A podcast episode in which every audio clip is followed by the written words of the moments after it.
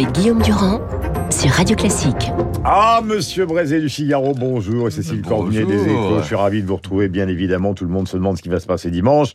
Le Figaro le dit, l'abstention sera euh, colossale. Ma chère Cécile, vous avez vu le président?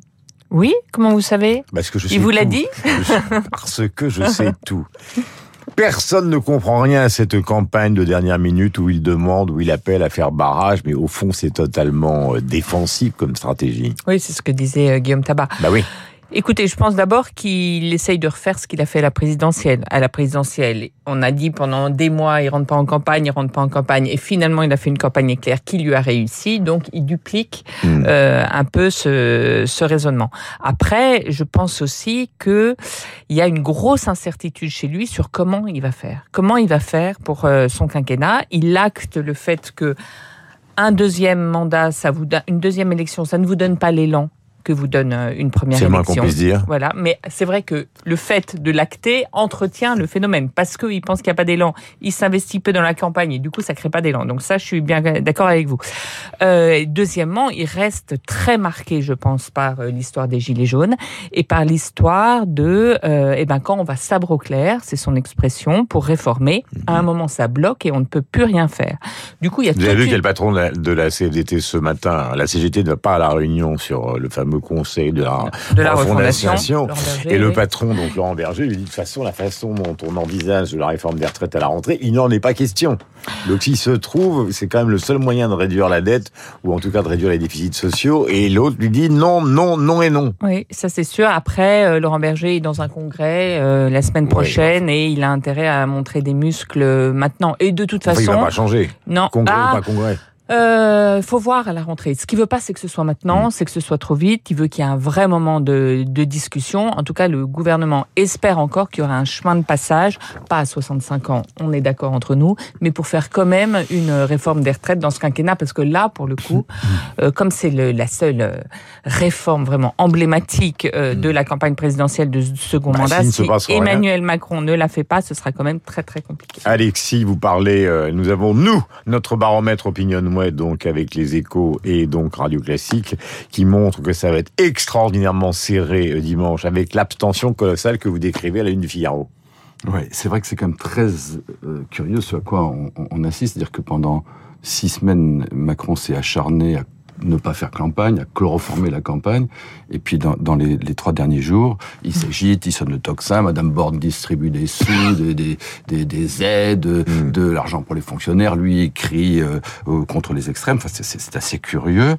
Euh, Enfin, qu'il le fasse, c'est normal. Ce qui est étonnant, Ben, c'est qu'il ne le ben, fasse pas depuis oui, plusieurs c'est jours. ça. Il a réussi quand même pendant six semaines. Il aurait pu mettre des propositions sur la table. Est-ce qu'on a appris quelque chose de, de nouveau sur le projet pour les cinq ans qui viennent du président Non seulement on n'a pas appris, mais le peu qu'on savait est devenu flou. C'est-à-dire que le peu qu'on savait, c'est l'affaire des retraites. On ne sait plus du tout quand ça aura lieu, ni quand, comment, ni pourquoi. Enfin bon, ça a reculé.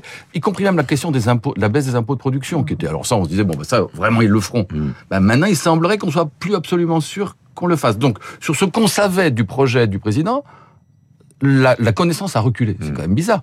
Et j'ajouterais que il aurait pu aussi mettre ces, ces, ces semaines à profit pour mettre l'accent sur le, le, le, le, le- le programme de ses adversaires, pour dénoncer le programme de Mélenchon, mettre le...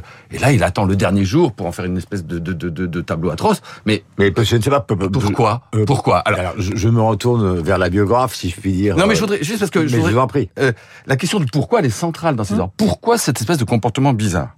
Euh, Comme souvent, il y a une- plusieurs facteurs qui entrent en jeu. Il me semble d'abord qu'il y a une sorte de présomption d'arrogance, c'est même pas la peine. De toute façon, après la présidentielle, j'ai gagné, je suis le meilleur. Ça marche à tous les coups. Il y a une amplification, une confirmation du scrutin présidentiel ou législatif. Donc c'est bon, c'est pas la peine. Premier, premier facteur.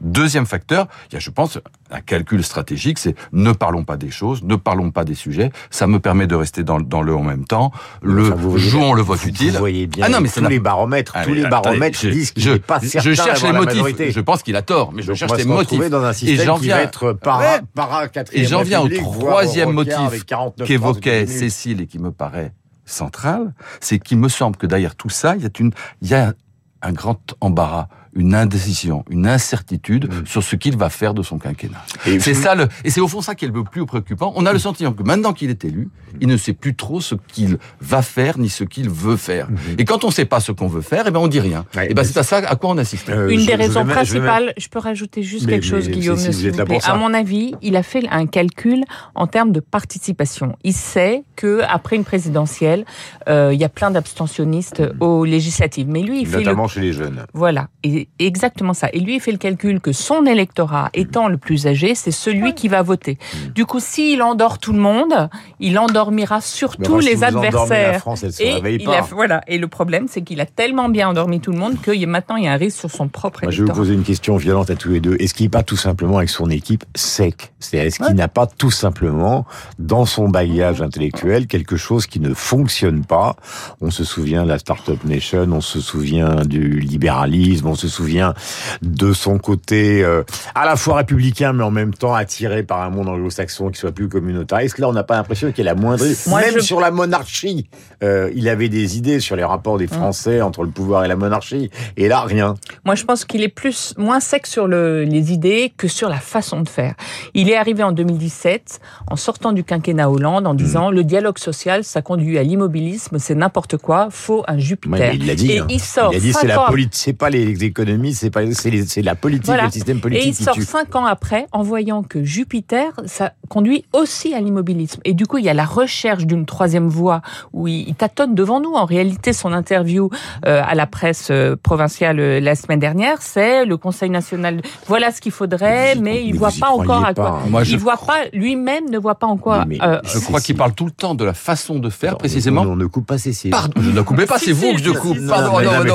On ne coupe pas on se Cécile. coupe, il n'y a pas de problème, on se poursuit. Oui, d'accord, Voilà. mais on se coupe. Mais alors, Je peux parler bien Oui. sûr. Donc je crois qu'il parle tout le temps de la façon de faire, précisément parce qu'il ne sait pas ce qu'il veut faire et qu'il nous fait tout ce numéro sur la méthode, sur la sur le Conseil national de la refondation, sur la sur le toutes ces choses-là. C'est quand on ne sait pas ce qu'on fait. C'est vrai que si on se reporte cinq ans en arrière, le l'élan qui le portait, le- il y avait aucun doute sur le projet de, de Macron. Il y avait aucun doute sur sur sur l'intensité qui- qui- qui- qu'il allait mettre dans l'action. Là aujourd'hui, je, je rejoins assez votre diagnostic, c'est qu'on a le sentiment que Alors moi, j'ai une il a été élu, il ne sait plus trop ce qu'il veut faire, il ne sait pas très bien où il va, euh, et donc du coup, indéfiniment, il invente des questions de méthode, de on va associer, on va faire ceci, on va euh, pour les pour l'école, mais ce qui est important, c'est qu'est-ce qu'il faut faire pour l'école. Mm. Le fait de savoir si on va réunir les gens au niveau de l'académie, au niveau de l'établissement ou au niveau de la région, bon, très bien, mais c'est pas, c'est pas ça l'essentiel. L'important, c'est ce qu'il faut faire pour l'hôpital. C'est pas de savoir qui on va associer dans quel hôpital et dans quelle région Mais et dans pour quel l'hôpital, ARS. vous savez bien que tout le monde connaît la Bah oui, solution. mais c'est- la bah oui. solution, c'est d'augmenter les médecins et de virer les On est d'accord. administratifs. Voilà, tout le monde la connaît. La Pourquoi il solution. le dit pas? Mais il le dit pas parce que socialement c'est très compliqué. Moi j'ai une double hypothèse que je vous soumets car je ne peux que soumettre ici. Euh, la première c'est qu'il rejoint au fond ce qui avait été la psychologie de Sarkozy à la fin de son quinquennat, à savoir une peur de la foule. Euh, Sarkozy Eh ben, avait même dit à des interlocuteurs le côté régicide des Français dans les périodes. Donc ça, c'est la première chose. Et la deuxième chose qui vient avec la hausse des taux, qui vient avec les décisions de Bruxelles Ah, sur les voitures thermiques, euh, qui font qu'il y a un rendez-vous à Bercy aujourd'hui avec les Ouais. constructeurs français qui commencent à paniquer, c'est que l'économie accélère à une vitesse telle dans une conjoncture internationale qui est quand même extrêmement tendue que la politique ne suit pas. Oui, ce qui est sûr, c'est que tout le projet, euh, si- s'il y a eu projet euh, de la présidentielle, est à revoir sur le terme. Toutes les hypothèses de travail sont euh, à remettre en question. Et le problème, c'est que l'énergie qu'il ne sent plus euh, en lui, il la cherche au niveau du terrain, en se disant bon, bah, les acteurs locaux vont me donner, puisqu'il y a des initiatives locales quand même qui apparaissent, euh, je vais essayer de me régénérer de ça. Mais un, euh, les acteurs locaux n'ont pas tellement envie de l'aider parce que eux, ils voient toujours Jupiter et ils l'ont pas vu euh, changer. Et euh, le pays est quand même euh, très fracturé, abîmé, et c'est pas. Cécile, vous en s'appuyant sur je, lui, je ne vous on- coupe pas, je vous complète. Vous vous souvenez que dans les gouvernements, c'est pas du tout là pour euh, ressusciter le passé, mais il y avait toujours ce, que ce soit Mitterrand, Chirac et les autres, avec leurs énormes défauts, il y avait toujours cette idée que quand même, dans un gouvernement, il devait y avoir des grands barons locaux qui représentaient l'Ouest, le Sud, etc., etc. Ça faisait un facteur. Là, il y en a pas du tout. Madame Delia, par exemple, on en a parlé. Hum. C'est pas pour Madame Delia, c'est juste que. bah, c'est pour ça qu'il veut les associer dans son conseil de la, Oui, de la mais c'est pas- refondation, oui, mais eux-mêmes, là, Xavier Bertrand a dit qu'il ira pas. C'est du tirage au sort. C'est pas des grands. Non, le tirage au sort, je pense, sera très marginal. Il y aura peut-être 10. L'essentiel, c'est les partenaires sociaux et les élus. Ouais. Et, euh, et il ajoute une petite dose de, de tirage au sort, mais c'est pas la convention citoyenne. Le galop de l'économie et de la situation internationale qui fait qu'on a l'impression qu'ils sont, de ce point de vue-là, un peu à la remorque. En tout cas, Madame Borde, on l'entend pas vraiment. La Première ministre elle a fait une interview à France Bleu. Euh, c'est c'est quand même le sentiment que la vie du monde va plus vite que la vie de l'équipe Macron. Mais c'est évident que la situation va être atrocement compliquée. Mm. Euh, mais ça, c'est la vie. Et, et il le savait. Et ce qui est frappant, c'est le- aujourd'hui le manque de réponse prévisible à cette situation atrocement euh, Mhm. compliquée. Euh, on a, au soir de son élection, on s'était dit attention au syndrome du second mandat. Il me semble qu'on est en plein dans le syndrome du second mandat. C'est-à-dire que on a quand même le sentiment qu'il y avait un ressort qui était tendu, tendu, tendu, qui est le ressort du premier mandat. Et puis au moment où on se n'est réélu, et, et, et Mitterrand a été victime du même phénomène, et Chirac a été victime du phénomène, au moment où on est réélu, tout coup le ressort se détend, on regarde autour de soi, on dit bon bah j'y suis, j'y suis pour cinq ans, mais je fais quoi? Et je veux pas faire comme les autres, Et mais je je, veux sais pas, faire comment comme- faire. et je sais pas très bien comment faire. Et du coup j'invente ce, ce, ce machin, ce schmilblick du Conseil national de la refondation.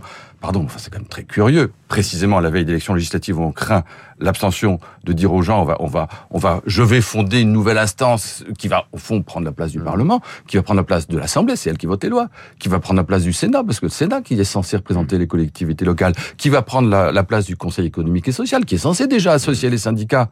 Euh, Qu'est-ce que c'est? Enfin, C'est très très très curieux de tout miser sur des questions de forme, de méthode, d'association, et jamais de nous dire voilà.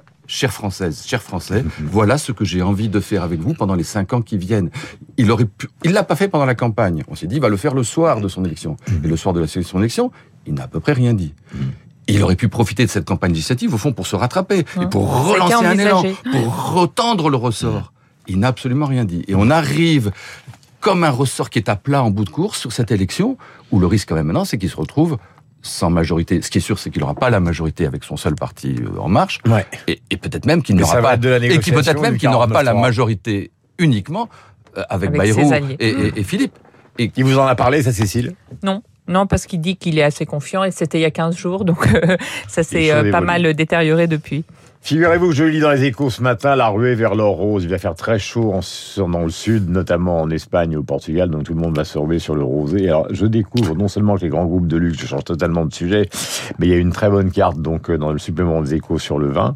Et vous avez des gens, en dehors des grands groupes hein, que tout le monde connaît, absolument, euh, non pas bizarres, mais les people se ruent sur le rosé et investissent considérablement. Je lis, Stéphane Courbit est à Fontvieille, Patrick Brueg à l'île sur Sol, Ridley Scott, l'homme de Gladiateur, il a acheté à peu près tout ce qui traîne du côté d'Opel.